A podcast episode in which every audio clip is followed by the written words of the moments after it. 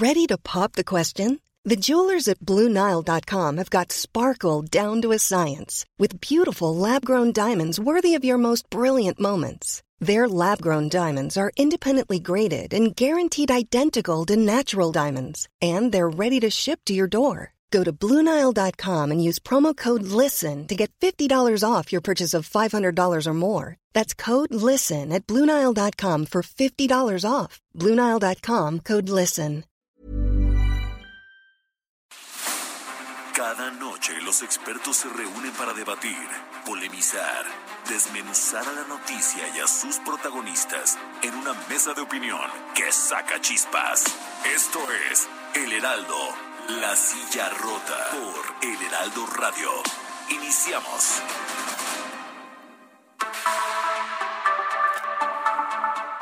Son las nueve de la noche en punto, tiempo del centro de la República. Buenas noches, bienvenidas, bienvenidos a esta mesa de opinión de El Heraldo de México, La Silla Rota. Los saluda su servidor y amigo Alfredo González Castro.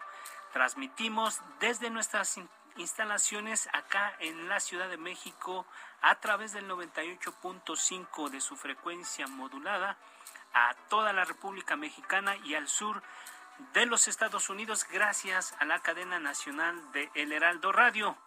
Como cada miércoles saludo a mi colega y amigo Jorge, Jorge Ramos, director editorial de La Silla Rota, que nos va a platicar de qué va a tratar la mesa de esta noche. Jorge, ¿cómo estás? Alfredo, ¿qué tal? Buenas noches y buenas noches también al auditorio que semana a semana eh, nos, hace el favor de su atención.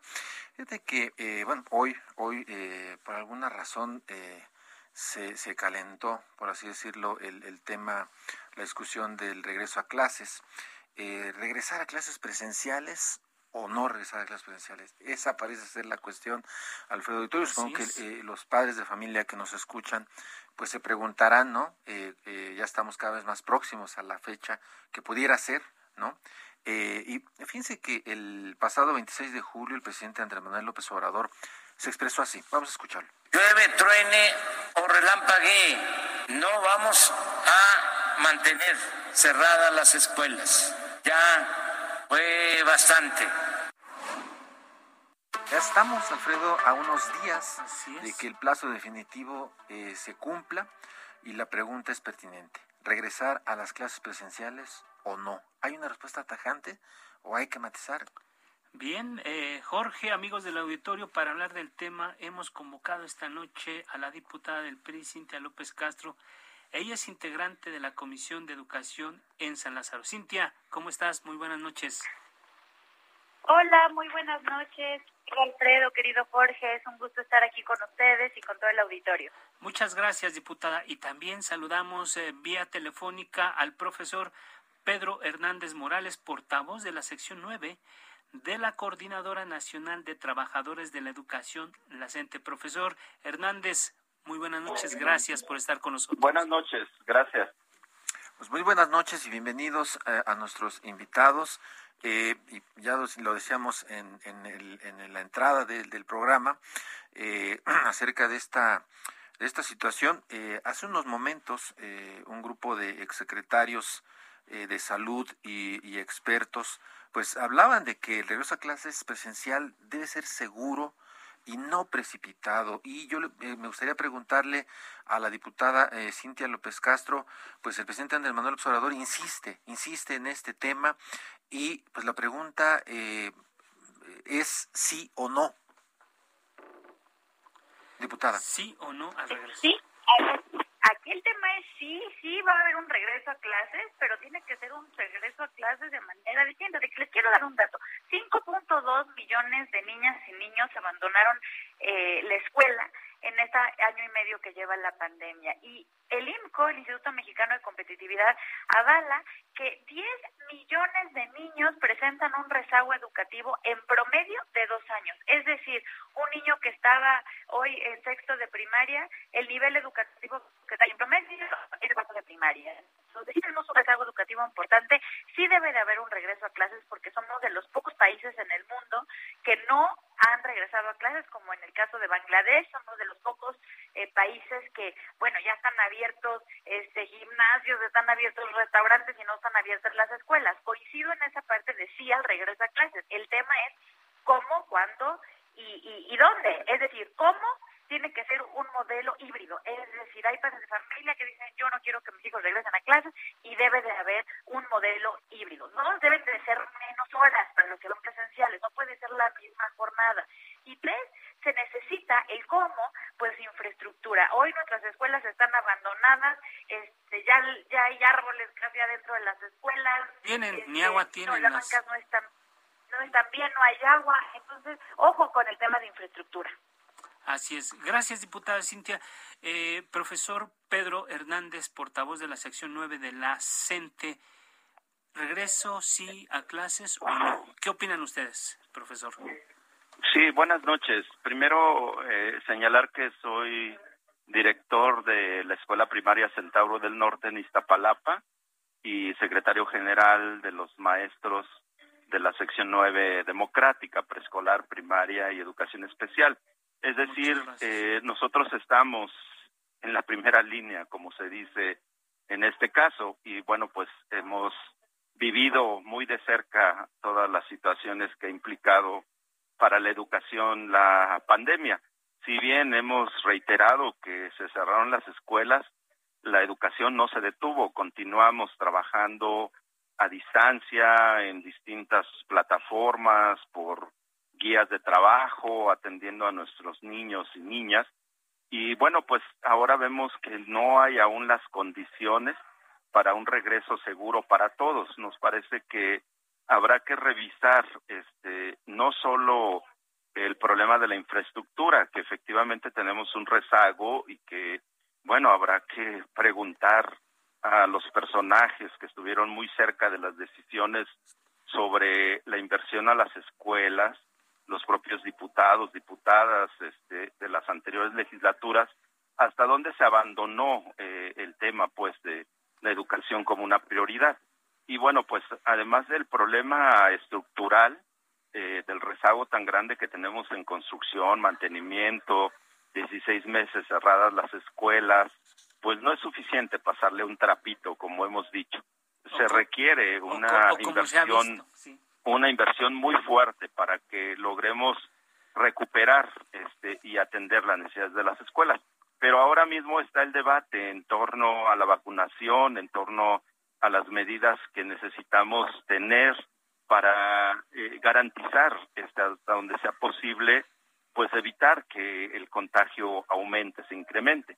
Ahora mismo estamos en las escuelas públicas del país em, en reuniones con los colectivos docentes revisando pues todas estas situaciones. Entonces esperamos que haya una mayor sensibilidad y podamos revisar de fondo cómo vamos a regresar a las aulas y cómo vamos a garantizar eh, nosotros hemos insistido, primero la vida y la salud de todos. Sí, profesor, eh, aprovechar preguntarle, ¿de cuánto eh, calcularían ustedes que sería la inversión para adecuar las escuelas? ¿Algún estimado que ustedes tuvieran? Sí, efectivamente. Hay una inversión a través de un programa Mejor Escuela. Eh, por la propia experiencia, yo puedo mencionar que en estos momentos mi escuelita está siendo atendida por este programa con la participación de padres y madres que han constituido comités de ejecución y de vigilancia, pero apenas nos va a alcanzar para componer la falta de 200 lámparas, la red eléctrica y bueno, la alcaldía, en el caso de mi escuela, la alcaldía de Iztapalapa está atendiendo la parte eh, de baños que requieren cambiarse, la bomba de agua, Requiere mucho dinero, por eh, pero eh, también tenemos pues un rezago grande. Estamos hablando de escuelas urbanas, este, de alguna forma con alguna infraestructura este, mínima, pues. Sin embargo, las 260 mil escuelas de educación básica en el país requieren este, más allá. Nosotros hemos dicho que más que discursos necesitamos recursos para garantizar eh, el regreso presencial a las aulas. Pues ahí está la diputada Cintia, Cintia, López Castro del PRI. ¿Ustedes tienen algún estimado de, de lo que se necesitaría para eh, pues adecuar las escuelas, arreglarlas eh, para un buen retorno, un seguro retorno a clases presenciales? Bueno, el, el, el, cálculo es prácticamente interminable. Lo que se tiene que hacer es priorizar, porque hoy vemos las escuelas públicas que no tienen baños suficientes, no tienen agua, este, los salones de clases, pues muchos alumnos, hay salones de clases que hay hasta 60 niños en el mismo salón, este, no hay la infraestructura, no hay internet, no hay conectividad. Entonces, bueno, lo que se tiene que hacer es priorizar. Por eso, eh, bueno, pues aquí las consecuencias de que hace un año no quisieron aumentar en el presupuesto de egresos de 2021 el, el aumento del presupuesto educativo. Entonces, la, no pueden regresar los niños, además, si no se les provee el antibacterial, cubrebocas, eh, el cuidado eh, de todos los maestros, y bueno, pues sí va a ser muy alto el costo, y lo que sí vemos es que el gobierno quiere que se regrese a clases, pero tampoco está ni apoyando ni a las escuelas públicas, y está dejando en, en la fila a las, a las escuelas privadas, porque no las están apoyando con nada. Entonces, si el gobierno quiere que se regrese a clases, está bien, es correcto. Lo que hay que hacer es apoyar y abrir una, una partida para que se pueda estar haciendo eso. Siempre de los de los 550 millones que se gastaron en la consulta el, este primero de agosto, pues mejor los hubieran invertido en 10.000 escuelas. Gracias, diputada Cintia. Eh, eh, Jorge, amigos del auditorio, invitados, Hoy precisamente varios exsecretarios de salud ofrecieron una, una conferencia de prensa, entre ellos Mercedes Juan, eh, Julio Frank y el mismo Salomón Chertorivsky, y ellos dicen, eh, un poco coinciden en lo que están eh, planteando nuestros invitados en esta mesa. Sí, al regreso a clases, sí hay que, hay que procurar esto, pero dicen que tiene que ser seguro, no precipitado. Se tienen que analizar ciertas condiciones. Eh, ¿por dónde empezamos, no? O sea, si hay dinero, no hay dinero, ¿por dónde creen que debemos eh, eh, empezar? si es que ya es inminente el regreso a clases, si es que coinciden, profesor Pedro Hernández. Sí, mira, nosotros hemos sido enfáticos. El 30 de agosto regresaremos, iniciaremos el ciclo escolar 21-22. Eso es indudable. ¿Cómo lo vamos a hacer? Esto hay que revisarlo. En esta semana tenemos un taller intensivo y la próxima eh, lo que se llama Consejo Técnico Escolar. Se apela que estos colectivos docentes son autónomos. Este, necesitamos un diagnóstico a ras de tierra, como decimos. Eh, está bien esta parte de que se declare a la educación una actividad esencial, pero eso significa una inversión fundamental y creciente. Y bueno, desafortunadamente gobiernos anteriores, incluido en los que ha participado la diputada Cintia López, no atendieron. Hay un rezago estructural. Yo creo que hay una responsabilidad también de todos los actores en este sentido. Y bueno, eh, para realizar una educación híbrida que nosotros preferimos llamar mixta, requerimos eh, conectividad, internet, computadoras en las escuelas. Ahora lo hemos resuelto con los insumos y con los dispositivos de los maestros. Yo mismo puedo demostrar que he tenido un gasto creciente eh, al tener que conectarme desde casa en la parte pues virtual para trabajar con los niños, con los padres de familia, atender diversas situaciones. No hemos dejado de trabajar, eso queremos ser enfáticos. Lo que necesitamos es las condiciones básicas para garantizar un regreso seguro para todos. Gracias, profesor. Eh, diputada Cintia López dice un, un, radio escucha, los maestros son los que conocen la realidad de las escuelas y las escuelas no están en condiciones para que eh, reanuden eh, clases presenciales en lo inmediato. ¿Qué, ¿Por dónde empezamos? Y un poco respondiendo a lo que decía el profesor Hernández, ni el PRI se preocupó por lo que, por, por mejorar el rezago educativo. ¿Qué puedes comentar, Cintia? Bueno, este, absolutamente equivocado. Fui promotora de, de que no se eliminaran las 25.000 escuelas de tiempo completo, que no se eliminaran las estancias infantiles, que no se eliminara la educación de calidad, que no se eliminaran los concursos de oposición.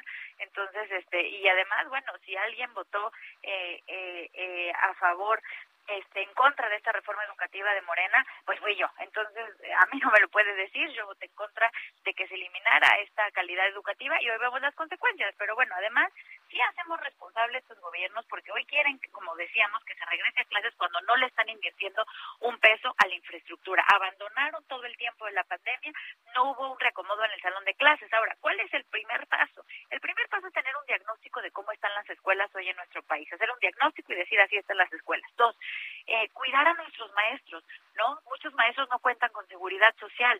Este, hay escuelas que siguen operando en el outsourcing. Entonces, bueno, primero es ver que todos nuestros maestros tengan seguridad social y cómo se les va a cuidar a los maestros para que puedan regresar seguro. Tres, no hay en México las pruebas para niños ni para adolescentes no se ha permitido la vacunación menores, exactamente, menores a, a, a 18 años. En Estados Unidos sí están vacunando y la verdad es que eso va a ser un gran problema, sobre todo con nuestros adolescentes. Entonces, para poder regresar a clases, lo que se necesita es primero reconocer que hubo un año muerto, prácticamente año y medio en la la salida de Esteban Montezuma y la entrada de la secretaria Delfina Gómez, donde tuvieron tiempo suficiente para planear el regreso a clases. De repente el presidente sale con esta sentencia y ahora pues no hay cómo empezar. Dos, revisar la infraestructura de las escuelas.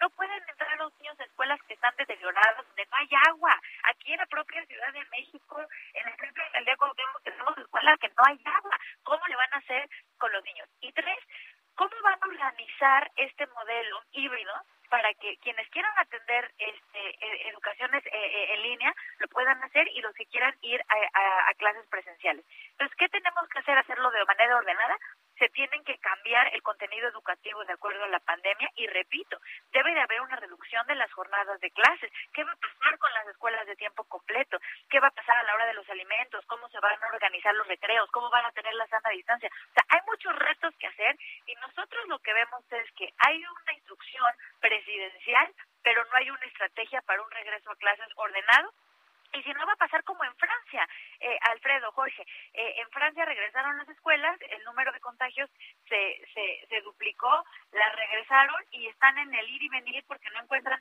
cómo poder tener un regreso efectivo. Entonces yo diría, regreso a clases sí, pero de manera eh, responsable. Y como bien dice quien lo preguntó ahorita por internet al programa, eh, las, las maestras son las que conocen las escuelas y te voy a decir quién más. Los padres de familia son los primeros que ahorita están pintando las escuelas, barriendo las escuelas, cooperándose para las bancas porque no quieren que sus hijos regresen a clases en las peores condiciones. Y mira, eh, justamente acabas de mencionar esto y, eh, el del auditorio que nos hacía esa pregunta. Y yo le, preguntaría al profesor eh, Pedro Hernández, que él es director de escuela, él está en la primera línea en, este, en este tema. pensar en, en, en, dos, dos actores, los padres de familia y en los niños y las niñas que, que estarían por regresar en algún tipo de modelo. Profesor, ¿qué le aconsejaría a los padres de familia para un regreso a clase seguro? ¿Cuál sería su recomendación? Eh, bueno, efectivamente coincidimos que necesitamos un diagnóstico real, multifactorial de las escuelas, es decir, con qué infraestructura y recursos se cuentan, pero también necesitamos un diagnóstico auténtico de nuestros alumnos y sus familias que permitan una radiografía de cada comunidad escolar es que sí es muy diferente una escuela urbana aquí en la Ciudad de México a una escuela en algún poblado, en algún municipio, en alguna ranchería.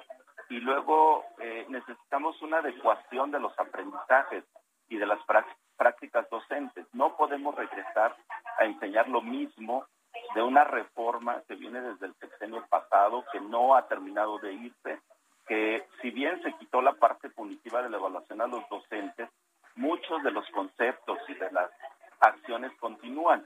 Y bueno, como Coordinadora Nacional de Trabajadores de la Educación, ahora mismo estamos realizando una consulta a madres y padres de familia, donde de manera informada nos indiquen si están de acuerdo en este regreso a clases presenciales o en otras modalidades. También entender que hay comunidades donde no lo podríamos hacer virtual, no lo hemos podido hacer virtual. No tienen internet, no hay conectividad, no, existe. Exactamente. Entonces, necesitamos generar algunos otros recursos y otras formas, de tal forma que podamos atender a todos.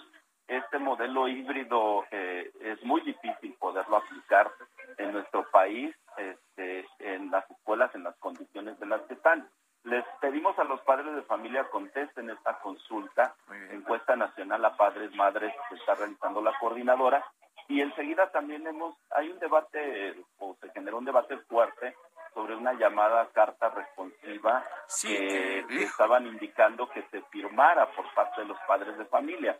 Ya el presidente ha dicho que no será obligatorio. Fue una decisión de abajo, dice el presidente. Eh, necesitamos que haya una efectiva corresponsabilidad.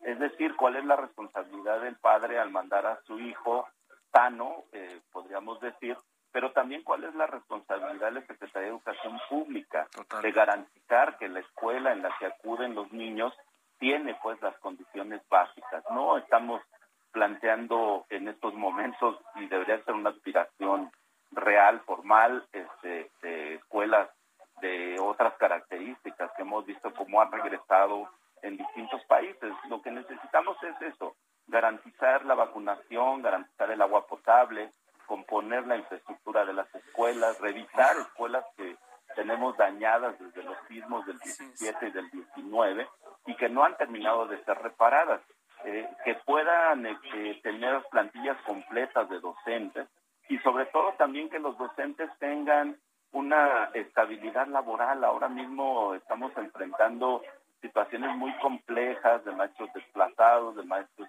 que no han salido eh, nombramientos. ¿Cómo regresamos a una escuela si no tenemos eh, el personal docente y de apoyo suficiente? Entre otras situaciones, yo, creo que en los próximos días debamos de revisar eh, muy claramente cómo regresamos, eh, cómo iniciamos el ciclo escolar y cómo regresamos para dar una certeza a todos. Gracias, profesor Pedro Hernández. Un breve comentario, eh, diputada Cintia López. Eh, también nos escriben eh, un amigo Radio Escucha. Tendríamos que empezar por el principio, porque en cada conversación, en cada entrevista, todas las personas involucradas con este tema educativo hablan de un modelo híbrido. Pero ya lo decía el profesor, ni siquiera hay lugar, no sería, em, no tendríamos que empezar por definir qué es un modelo híbrido. ¿Tú qué opinas, Cintia? Bueno, ahí este, ni siquiera hay lineamientos para para un eh, para la educación en línea.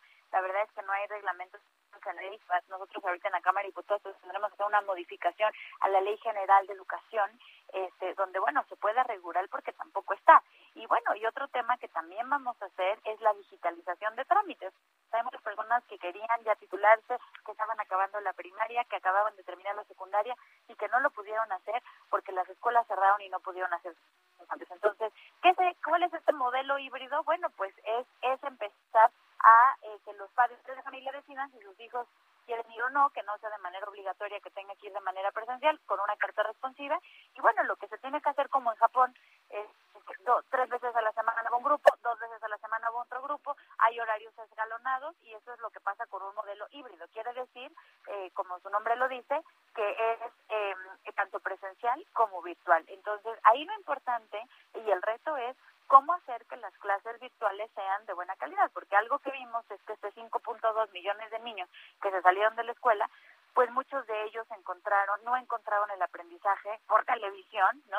Eh, con las clases en línea. Entonces, ¿cuál es el reto? Hacer un modelo educativo en línea que pueda realmente cumplir con los con las normativas de aprendizaje, eh, con los objetivos y, y cuidar también todas las habilidades tanto socioemocionales y por otro lado el modelo presencial hacerlo pues diferente. Repito con horarios con escalas con entradas con salidas este con distancia con horarios escalonados con empezar tal vez dos tres días a la semana. Es decir como así como se regresa al trabajo no tal vez muchos no regresaron todos los días se fueron fueron escalonados. Lo mismo se tiene que hacer con las escuelas.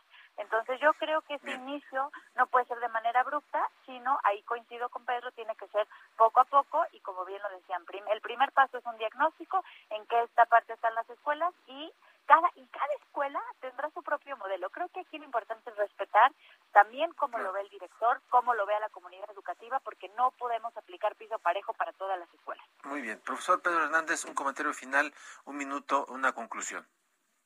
Sí, pues solicitarles a mis compañeros que el próximo viernes realizaremos un foro, cómo regresamos a las escuelas con especialistas, el doctor Ángel Díaz Barriga de ISUE UNAM, el doctor Manuel Filantón del Colegio de México, la doctora Tere Garduño del Instituto de Investigaciones Pedagógicas, y un servidor. Eh, foro virtual, cómo regresamos a las escuelas, de invitación a toda la, audiencia y bueno, pues yo creo que sigamos revisando.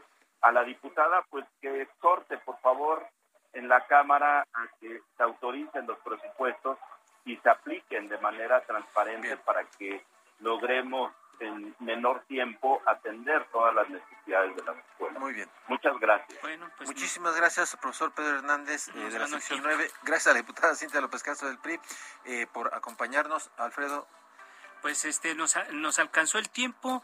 Vamos a una pequeña pausa, no le cambie y sí, les agradecemos a nuestros invitados y vamos a una pausa, no le cambie, regresamos. Regresamos.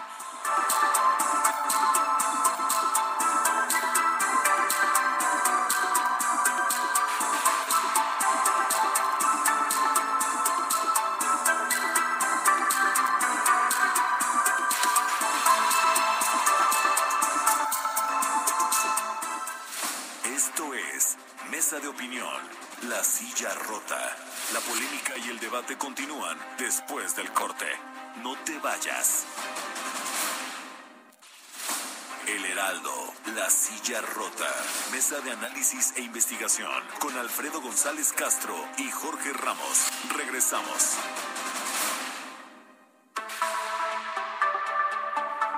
Son las nueve de la noche con 30 minutos, tiempo del centro de la República. Le reiteramos que estamos transmitiendo totalmente en vivo por el 98.5 de su frecuencia modulada acá en la Ciudad de México y que llegamos a todo el territorio nacional y al sur de Estados Unidos gracias a la cadena nacional de El Heraldo Radio. Jorge, estamos de regreso a esta mesa de análisis ya abordamos un tema muy importante, muy, muy interesante también y, preocupante por la situación de la pandemia en México y el regreso a clases. Pero bueno, ahí dejamos el asunto y vamos a otra cosa. Jorge. Así es, Alfredo. Eh, buenas noches al auditorio.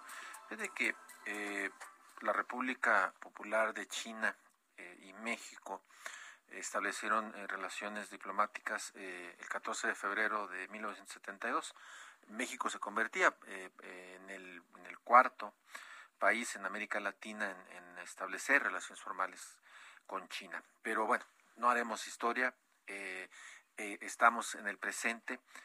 pareciera ¿no? que en estos momentos México es, una pieza clave, ¿no? importante para el, el, llamado comúnmente gigante asiático. ¿no?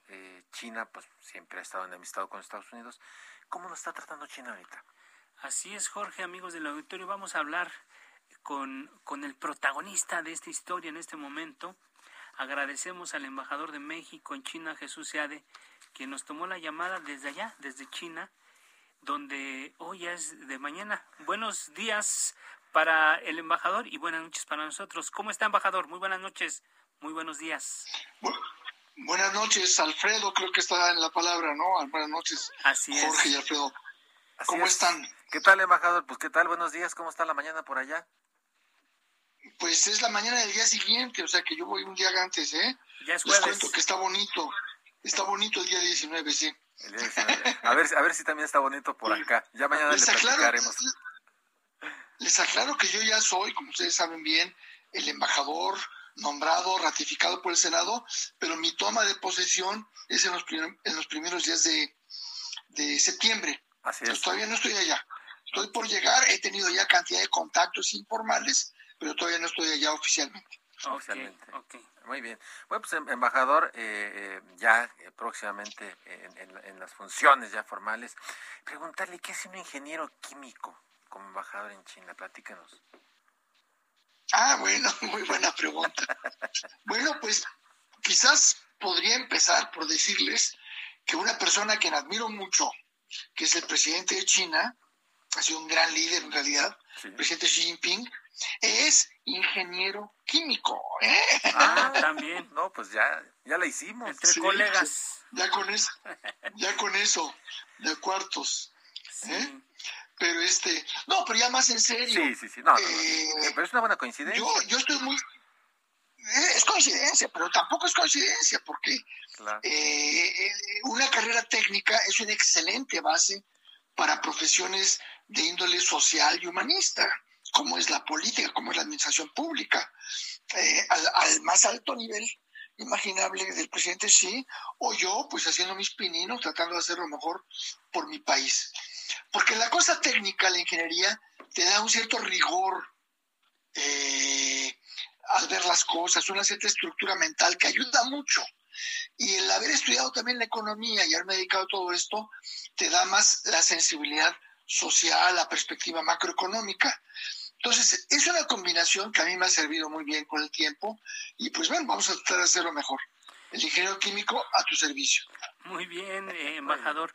Con toda su experiencia hablando precisamente de esto y trayectoria en organismos financieros internacionales, ¿cómo ve usted a China? ¿Como, como tierra de oportunidades o ve a México como una pieza clave para China?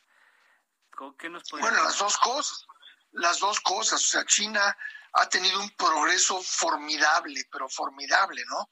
No voy a repasar cuánto ha crecido la economía de ser una mirruña, un país pues eh, en desarrollo profundamente eh, aislado hace 50 años, a ser ahorita una economía pues eh, casi el tamaño de la más grande del mundo que es Estados Unidos, China será unos dos tercios el tamaño, pero más importante que eso es la dinámica que sigue trayendo, ¿no? que ya lleva 30 años creciendo a tasas muy altas.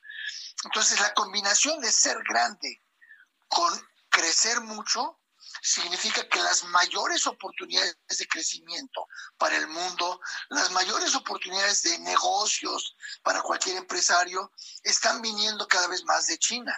Entonces es muy importante que nos ensartemos, que nos relacionemos bien con China. Estamos bien, pero hay que hacerlo mejor, hay que entrar fuerte.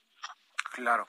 Fíjese, embajador, que eh, hace poco eh, Dilma Rousseff, que fue eh, presidenta de Brasil, impartía una clase en Argentina eh, que recogió eh, el, página 12, y allí establecía que, China ha, pues, ha, llegado a acuerdos bilaterales, eh, ella mencionaba Argentina, Brasil y mencionaba a México, dice, con muchos países de la región, dice, convirtiéndose en nuestro mayor comprador comercial, en un proveedor importante de inversión extranjera directa, eh, y, ella decía algo, algo, algo interesante. Dice, nuestro lugar no está con Estados Unidos, nuestro lugar es la independencia junto a China.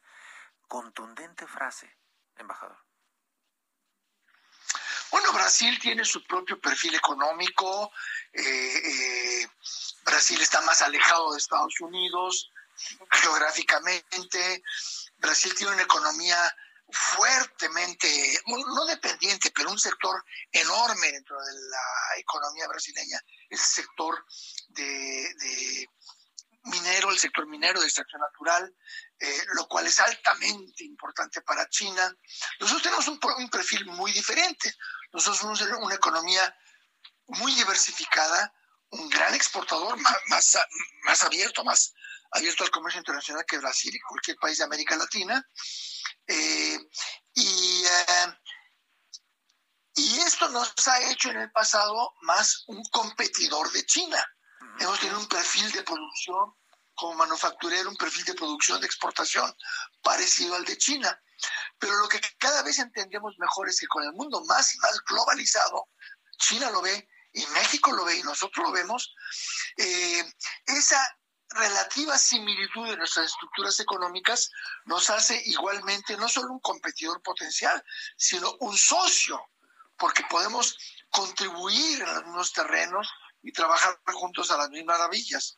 Entonces, nosotros tenemos mucho que hacer con China. Al mismo tiempo, nosotros tenemos una frontera enorme de 3.000 kilómetros con Estados Unidos, que es pues una fuente enorme de riqueza y de negocios para el país y que eso no lo vamos a negar jamás. Somos muy, estamos muy contentos de una relación estrecha con Estados Unidos. Esa no la tratamos de, de eliminar ni mucho menos, pero sí queremos mantenerla y desarrollar más la relación con China, hacernos un punto de un triángulo que negocia muy bien con Estados Unidos como socio de primera instancia, pero cada vez mejor también con China, para beneficio nuestro y para beneficio de los dos grandes socios también. Gracias, embajador. Eh, es indudable y, y, todos lo vemos que, que, en esta coyuntura que es la pandemia provocada por, por el, el virus del coronavirus, eh, China ha es un protagonista y, y, no sé si por un tema de culpa o, por, o porque tengan dinero, porque realmente es una convicción, pero ellos han aportado miles de millones de dólares a la Organización Mundial de la Salud para, para enfrentar una pandemia que surgió en, en, en su país. ¿Cómo ha sido el trato de China con México en este tema? Eh, ¿Usted ha, ha establecido una relación particular con China a partir de, de esto que estamos viviendo, embajador? Bueno, claro, eh, China ha sido muy positiva. Eh, China, más que ninguna otra nación grande, país grande, depende del comercio, depende del, del relacionamiento internacional. Por tanto, no es accidental, no es coincidencia, sino es algo totalmente natural y aún necesario para ellos que su relacionamiento económico fundamental con el resto del mundo lo combinen con una política muy internacionalista de apoyo a la Organización Mundial de la Salud, de apoyo al, al, al, marco multilateral en todos los terrenos, economía, comercio, salud y demás.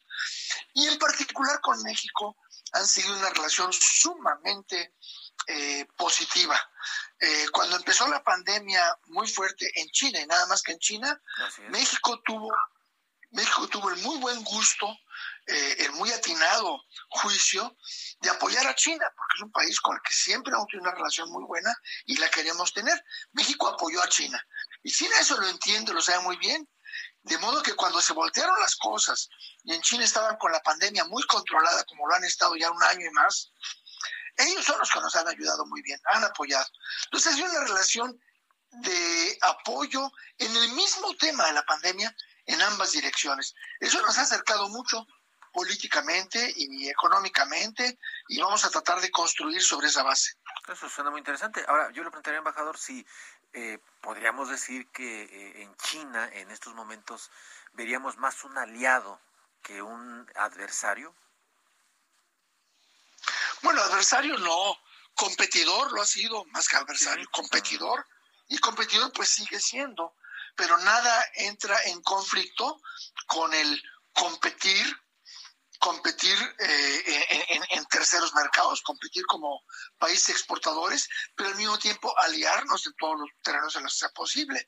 Yo quisiera ver que aumenta la inversión mexicana en China para aumentar la presencia mexicana en China. Y sin duda quiero ver que aumenta mucho la inversión china en México. Y cuando la inversión fluye, no es para, no es para explotar lo que ofrece el otro país, sino para trabajar juntos export, eh, inversión extranjera se traduce cada vez más en cooperación. Yo quiero ver eso crecer y es como quiero ver la relación con China. Eso no quita que, pues claro que somos competidores en muchos productos, en muchos terrenos. Eh, embajador Jesús Seade, eh, en estos análisis que hacen los expertos sobre el asunto de la geopolítica, observan que hay un cierto acercamiento de México con China para decirle a Estados Unidos que no son los únicos, que si quieren jalar, que bueno, pero si no, aquí están los chinos para hacer muchos negocios con ellos. ¿Es correcta esta apreciación o simplemente diversificamos nuestras relaciones comerciales? Es lo segundo, queremos diversificar. O sea, lo primero también, no, no, ni, ni, ni, comercialmente sí ni comercialmente es sensato tener tanta concentración en un solo mercado, ni en términos de inversión es sensato tener tanta concentración en un solo mercado, en todos los terrenos. Es muy bueno tener una relación extraordinaria como con Estados Unidos como la tenemos, pero al mismo tiempo es muy saludable, es necesario diversificar. Eso lo sabe cualquier inversionista, que por mucho que le guste X empresa, no va a poner todos sus huevos en esa canasta, diversifica el portafolio. También como país. En este, es lo que estamos haciendo. En este contexto, embajador, usted fue un protagonista en las negociaciones del Tratado de Libre Comercio o el nuevo capítulo. ¿Y, y qué se esperaba del anexo laboral de, del TEMEC? Porque da la impresión de que México dio más de lo que esperaban Y hoy, hoy, precisamente hoy, acá en México, estamos viendo una situación allá en un pueblito, en una ciudad que se llama Silao, Guanajuato, con la legitimación del contrato colectivo de la planta de General Motors y todo, digamos que este es el corolario de una serie de cosas que ocurrieron a partir de este, de este Tratado de Libre Comercio al que le tocó negociar, al que usted fue un protagonista. ¿Qué nos puede decir en este contexto? ¿Dimos de más? No, definitivamente no dimos de más. O sea, la concesión a Estados Unidos, lo que hizo muy atractivo este tratado para Estados Unidos desde un principio fue el tema laboral, el acordar, el tomar compromisos eh, que iban en la dirección de lo que ellos también querían ver en México. Pero esta era la dirección en la que México ya estaba yendo. México entró al TPP hace ya que son siete años, algo así, entró al TPP y ahí tomó esos mismos compromisos, todo lo laboral está allá también. Eh, la reforma laboral que México se acabó dando ya solamente en este sexenio, en serio, eh, va empezando, va empezando, va empezando porque bueno, sí, sí, yo digo a nivel legislativo, etcétera. Sí, sí. Eh, Sí, eh, es algo que había una presión enorme en México de, de, todas partes, ¿no? Ciertamente el movimiento que está en, en, el gobierno en este momento, Morena, que no era Morena en el sexenio pasado, eh, pero a la izquierda de la política mexicana, totalmente quería una reforma laboral así. Entonces, todas las fuerzas políticas en México apoyaron el que en la negociación que llevó a cabo el, el gobierno de Peña Nieto sobre lo que acabó llamándose TEMEC, dirigida aquella negociación por el entonces secretario Guajardo, fue ahí donde se establecieron todos los compromisos laborales. Y qué bueno que fue así. ¿Por qué? Porque es una reforma laboral que queríamos hacer en México, que llegado a ese sexenio se empujó, se está haciendo, pero que es bueno, como lo ha señalado el presidente, que tengamos compromisos internacionales que nos ayudan, que nos, nos inducen a ir en esa dirección. Eh, entonces no dimos ninguna cosa especial. Creamos un sistema de solución de diferencias para asegurar que, que los compromisos laborales se cumplieran, en el cual se lograron dos cosas. Una, se evitaron los inspectores que las fuerzas más radicales en Estados Unidos estaban exigiendo, poder mandar gente a México a ver qué está pasando. Eso no en absoluto. Hay una relación eh, separada en la cual si hay un problema, México lo va a ver, como es el caso de Silao. Silao, eh, eh, la repetición de una elección que no estuvo bien hecha del sindicato de la empresa, fue algo que mandó la Secretaría del Trabajo y Previsión Social. Fue algo que se decidió en México y después vino Estados Unidos a decir, sí, eso es muy importante para el TEMEC. Pero es algo interno, es algo nuestro y es algo bueno para México. Pero sí se llevó a este panel internacional. No, no se llegó porque México hizo la corrección de algo que estaba mal. La forma como funciona aquello es, es lo siguiente. Si hay un problema, un problema sindical, vamos a decir, un, problema laboral, vamos a, vamos a poner una elección de sindicato eh, mal llevada, que no es democrática, a la antigua. Si se repite un ejercicio de esos, eh, México se puede dar cuenta y tomar cartas en el asunto, pero quizás la denuncia llega a oídos de Estados Unidos. Si ese es el caso, Estados Unidos puede presentar la queja ante el gobierno de México. Cuando el gobierno de México recibe la queja, va a estudiar el caso y va a ver si tiene mérito la queja. Por ejemplo, hubo otro conflicto hace apenas hace una o dos semanas que se resolvió, una semana, eh, Tridomex, se llama, creo, una empresa en Tamaulipas. Que Estados Unidos mandó la queja a México. Y vieron la queja la Secretaría del Trabajo y la Secretaría de Economía y vieron que los elementos de queja, que se habían incorporado eran eh, acontecimientos que tuvieron lugar antes de que entrara en vigor el tratado. Entonces dijeron, esto no procede, no podemos aceptar esa queja. Entonces le dijeron, esto, esto no procede.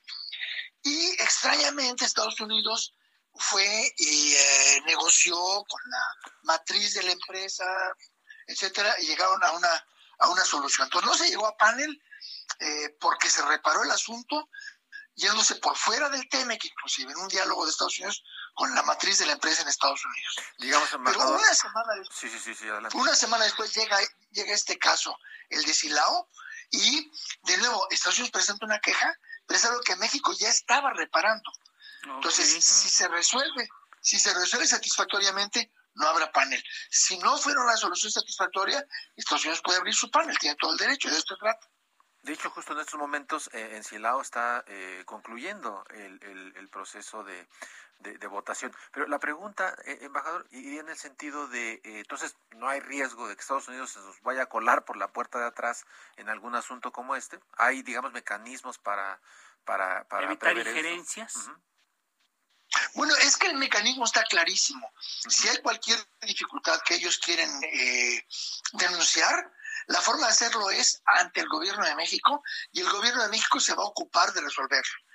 Y si esto no sucede, entonces se va a organizar un panel que es binacional, donde todos los miembros del panel o son nombrados por México porque son mexicanos o fueron aceptados por México porque son de una lista de Estados Unidos que fue aceptada por México. Entonces es un sistema muy balanceado, muy civilizado. Eso no tiene nada que ver con el tomar cartas en el asunto de forma unilateral, como hubiera sido el caso en el pasado. Entonces, ese es el sistema. Es un panel que se organiza cuando llega a ser necesario. En estos casos no ha sido necesario. Eh, como bien dice usted, embajador, nos escribe una radio escucha. Si bien es cierto, se evitaron los inspectores extranjeros, ahora se tienen sindicatos extranjeros en estos eventos democráticos como en Silao dicen que, que hay sindicatos o representantes de sindicatos norteamericanos observando la reposición de, del proceso de legitimación allá en Silao, Guanajuato.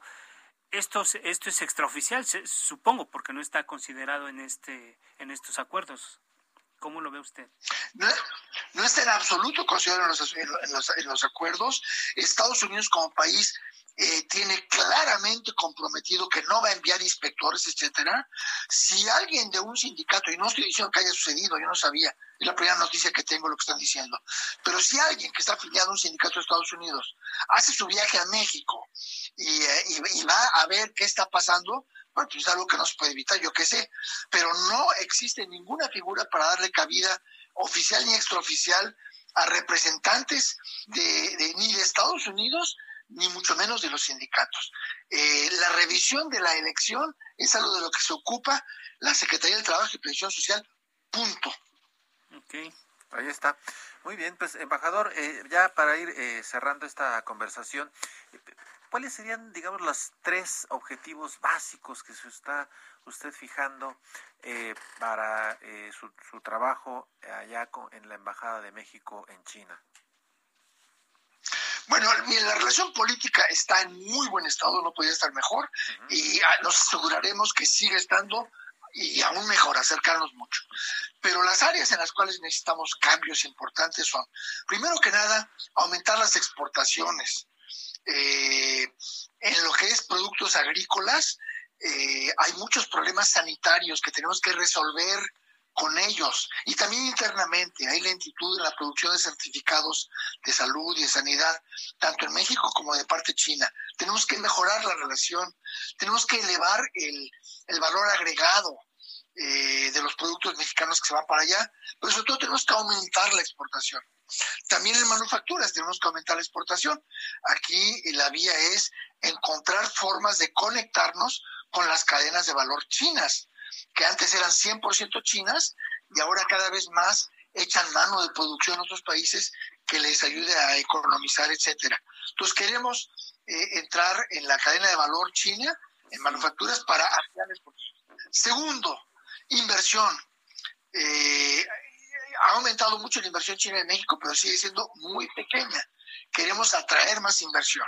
Y ustedes me dieron dos o tres prioridades, yo tendría como cinco o seis. Adelante. Pero al mismo tiempo que, al mismo tiempo que exportación es inversión, queremos ver una mayor cooperación en áreas del saber, en lo que es tecnología. Aquí es donde entra, por ejemplo, esto del valor agregado, incluso en áreas como agricultura. ¿Cómo podemos hacer para, para mejorar los productos que exportamos y que exportamos a China? Mayor cooperación en educación. Yo fui vicerrector de una universidad en Hong Kong y fui vicerrector para y fui vicerrector para asuntos globales de una universidad en China, eh, en China misma. Entonces yo conozco muy bien el terreno y quiero propiciar una más estrecha colaboración académica, educativa. Yo quiero traer más turismo de China. Eh, de nuevo hay que entender cómo funciona el turismo chino, qué necesitan, y ahí puedo yo tener una contribución. Yo he sido turista chino, ¿verdad? He viajado con autoridades chinas al extranjero. Y finalmente, quizás lo más importante, al parejo con lo demás, es lo que yo llamaría cultura y sociedad. China invertirá más en México, comprará más en México en la medida que se sienta más en confianza con México, conocernos, sentirse cercano. Entonces, el acercamiento cultural, el acercamiento político, cultural, el acercamiento entre las sociedades es de la mayor importancia. Oiga, embajador, eh, se nos está acabando el tiempo, pero yo solamente tengo una curiosidad. ¿A los cuántos años aprendió usted a hablar chino o mandarín? porque supongo que lo hace, que lo hace bien para estar allá. ¿Si habla usted muy bien el mandarín, eh, embajador? Muy bien, yo no puedo decir que lo hable porque es un idioma dificilísimo. Hablo suficiente para tener lo que yo llamo, lo que yo llamo conversaciones de bebé, o sea, conversaciones fáciles, conversaciones fáciles con una persona que para más o menos trata de para convivir y para y para acercarse, que siente el acercamiento. Pero ya una conversación más complicada, estoy tratando de seguir mejorando mi chino. Nos vamos, embajador. Muchas gracias. Buenos días por allá, por donde está Buenas noches acá. A la orden, un abrazo a ustedes. Agradecemos a, a, nuestros invitados. a quienes hacen posible este espacio, nos escuchamos la próxima, semana. Nos vamos, buenas noches. Use cubrebocas. La polémica por hoy ha terminado. Te espera el próximo jueves para que, junto con los expertos, analicemos la noticia y a sus protagonistas. Esto fue El Heraldo, la silla rota, por El Heraldo Radio, con la H que sí suena. Hasta entonces.